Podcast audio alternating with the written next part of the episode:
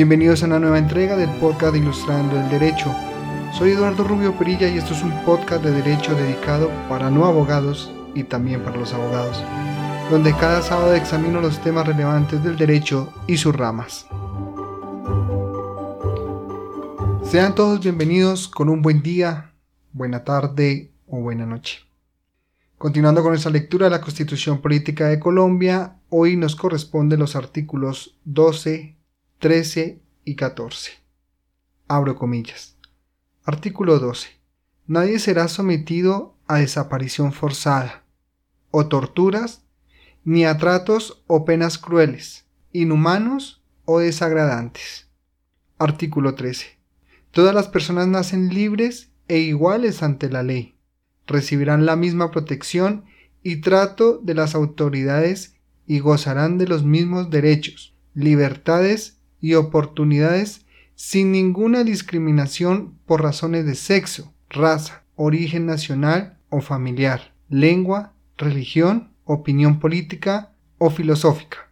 El Estado promoverá las condiciones para que la igualdad sea real y efectiva y adoptará medidas en favor de grupos discriminados o marginados.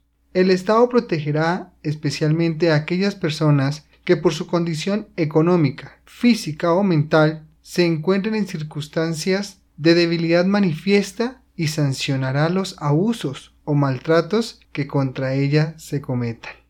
Artículo 14. Toda persona tiene derecho al reconocimiento de su personería jurídica. Cierro comillas. Bien, este episodio tenía libreto sobre los mecanismos alternativos de solución de conflictos pero les comento que al revisar el correo electrónico encontré un oyente que me formulaba unas preguntas y que para su momento me parecen muy prudentes dar una contestación. Pero esta contestación va a ser de forma sencilla, sin llegar a entrar a explicar cada uno de esas eh, preguntas, por cuanto los mismos se desarrollarán en episodios futuros y se entrará a debatir o a entrar a analizar en profundidad qué es cada cosa. Una vez hecho este preámbulo, vamos por ella a responder estas dudas de esta oyente. Envío un saludo caluroso a todos mis oyentes y procederé a responder las preguntas que me han formulado mediante el correo electrónico ilustrando el derecho A propósito, envío un saludo a mi oyente, la profesora Rocío Rosero, quien es ella la que me ha formulado las siguientes preguntas. Primero, el derecho de petición puede ir firmado por dos o más personas o debe ser firmado por una.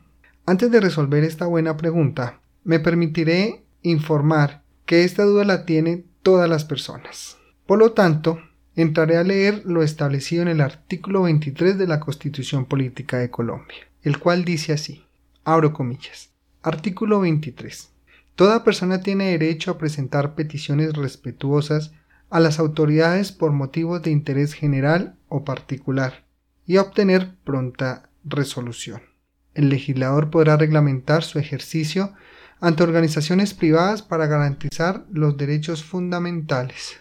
De lo anterior, el artículo 23 nos especifica en primer lugar que toda persona tiene derecho a presentar peticiones, con esto lo que se pretende es que cada persona, individuo de la especie humana, presente una petición respetuosa con la finalidad de buscar ante las autoridades públicas reclamar la resolución de fondo de una solución presentada que afecta los intereses individuales. En segundo lugar, nos dice la norma que puede presentar peticiones por motivos de interés general o particular. Para el caso del interés general, es una acción que tiene toda persona de acudir ante las autoridades públicas para reclamar la resolución de fondo de una solución presentada que afecte los intereses colectivos. Por lo tanto, se puede interpretar que una sola persona puede agenciar derechos colectivos con la finalidad de generar una respuesta a una inquietud general o, sea válido decir, un interés colectivo. En tanto, y para responder a la pregunta, que si el derecho de petición puede ir firmado por dos o más personas o debe ser firmado por una sola, mi respuesta sería que debe ir firmado por una sola persona, no tiene que ir firmado por varias personas. por cuanto esto evitará que se presenten muchas peticiones. Ahora bien, si se trata de una colectividad, la petición que presenta una sola persona busca el reconocimiento de algún derecho a nivel colectivo. Si hay dos personas que buscan el mismo derecho, la petición debe ir de forma individual, porque cada caso es específico y particular. Segunda pregunta. ¿Cuál es la diferencia entre ley, norma, regla, decreto y resolución? Para esta pregunta me remitiré a explicar cada uno de ellos y espero poder responder a esa pregunta. Ley. La ley, dentro de nuestro ordenamiento legal, está definida como la declaración de la voluntad soberana, es decir, el pueblo, manifestado en la forma prevista en la Constitución Política de Colombia. Entonces, la ley es un texto escrito en la cual se expresa primeramente los intereses y necesidades de la comunidad o de la sociedad, los cuales nos manda, nos prohíbe, nos permite o nos castiga. Recordemos que la ley es un simple instrumento materializador del derecho.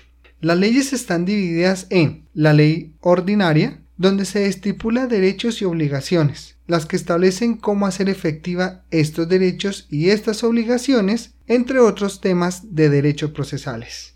Tenemos la ley marco, es la que estipula de forma general para que el gobierno las desarrolle mediante decreto, un ejemplo, el régimen salarial de los empleados públicos. Tenemos la ley orgánica, que son las que se dictan para regular, por ejemplo, el reglamento del Congreso o el Plan Nacional de Desarrollo de un país. Encontramos otra que es la ley estatutaria, que son las que desarrollan el tema sobre derechos fundamentales, sobre administración de justicia, entre otros temas del derecho. Y están las leyes de ratificación, las cuales estas leyes solo se dedican a ratificar tratados internacionales firmados entre los estados. Finalmente, y vale recordar, el Congreso de la República de Colombia es el que hace las leyes en Colombia, según el artículo 150 de la Constitución Política de Colombia. Y recuerde que nosotros los colombianos estamos sometidos al imperio de la ley y debemos cumplirla. Norma o regla. Una norma o regla es una descripción verbal o escrita de una exigencia dentro de un determinado grupo, en la cual busca asegurar la convivencia dentro de ese núcleo y solo es determinada para las personas que pertenezcan a ese núcleo. Un ejemplo, pueden ser las normas que se encuentran dentro de la familia, dentro del colegio o inclusive dentro de un partido de fútbol. Una de las normas más importantes son las normas éticas, que si bien obedecen a una convicción, las mismas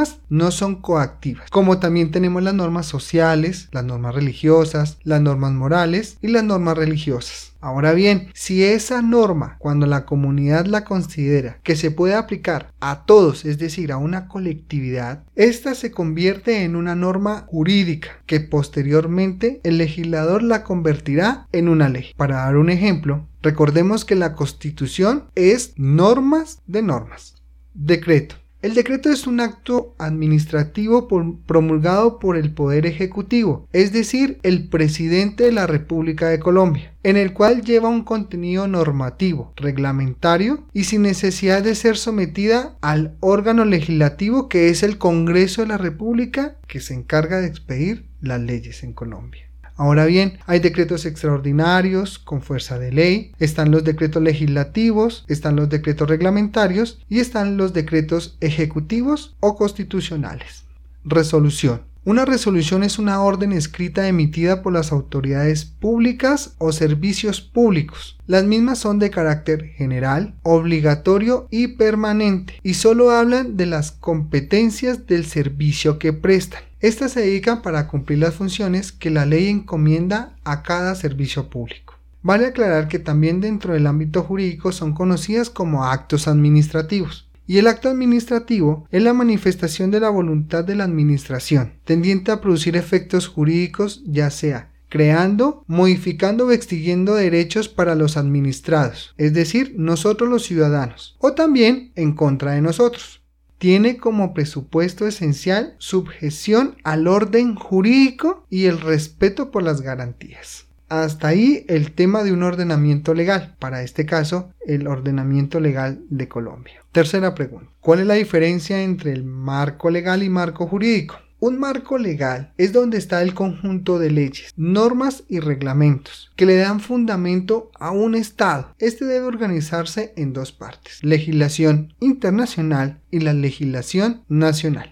En pocas palabras, son todas las normas existentes en el territorio colombiano, si lo hablamos en el caso de Colombia. Para dar un ejemplo, hay una ley general que es la ley de agricultura. Un marco jurídico son las normas nacionales e internacionales empleadas con la finalidad de generar la construcción de alguna ley o proyecto en un Estado que dentro de su aplicación son las normas precisas o exactas para un tema en específico. Un ejemplo, tenemos la ley específica de ganadería, la ley de siembra de, tomates, la ley de bosques, podría ser un ejemplo, entre otras. Entonces, la diferencia es que mientras la primera se habla de leyes y demás en forma general, la segunda se especifica o se centra en lo fundamental, es decir, que pone, un que pone en contexto las normas que son esenciales para aplicar algún caso en específico. Finalmente, pues satisfecho por esta entrega de este episodio, la cual abarqué lo más esencial de las normas en Colombia. Pero esto no quiere decir, como lo manifesté anteriormente, van a quedar ahí estas se van a profundizar. Se detallará qué norma es cada una para dar mejor entendimiento al mismo. Eh, aprovecho para enviar un saludo muy especial a los estudiantes de Administración de Servicios de Salud de la Fundación Universitaria Católica del Sur, a sus docentes y sus directivas, y manifestarles que ojalá este pequeño recorrido por las normas les sean el fundamento para formar en ustedes una conciencia jurídico-legal y por ende crear un sentido de pertenencia por un mejor país basado en los principios de valores de las normas, para lograr así lo más anhelado por toda la gente, la justicia.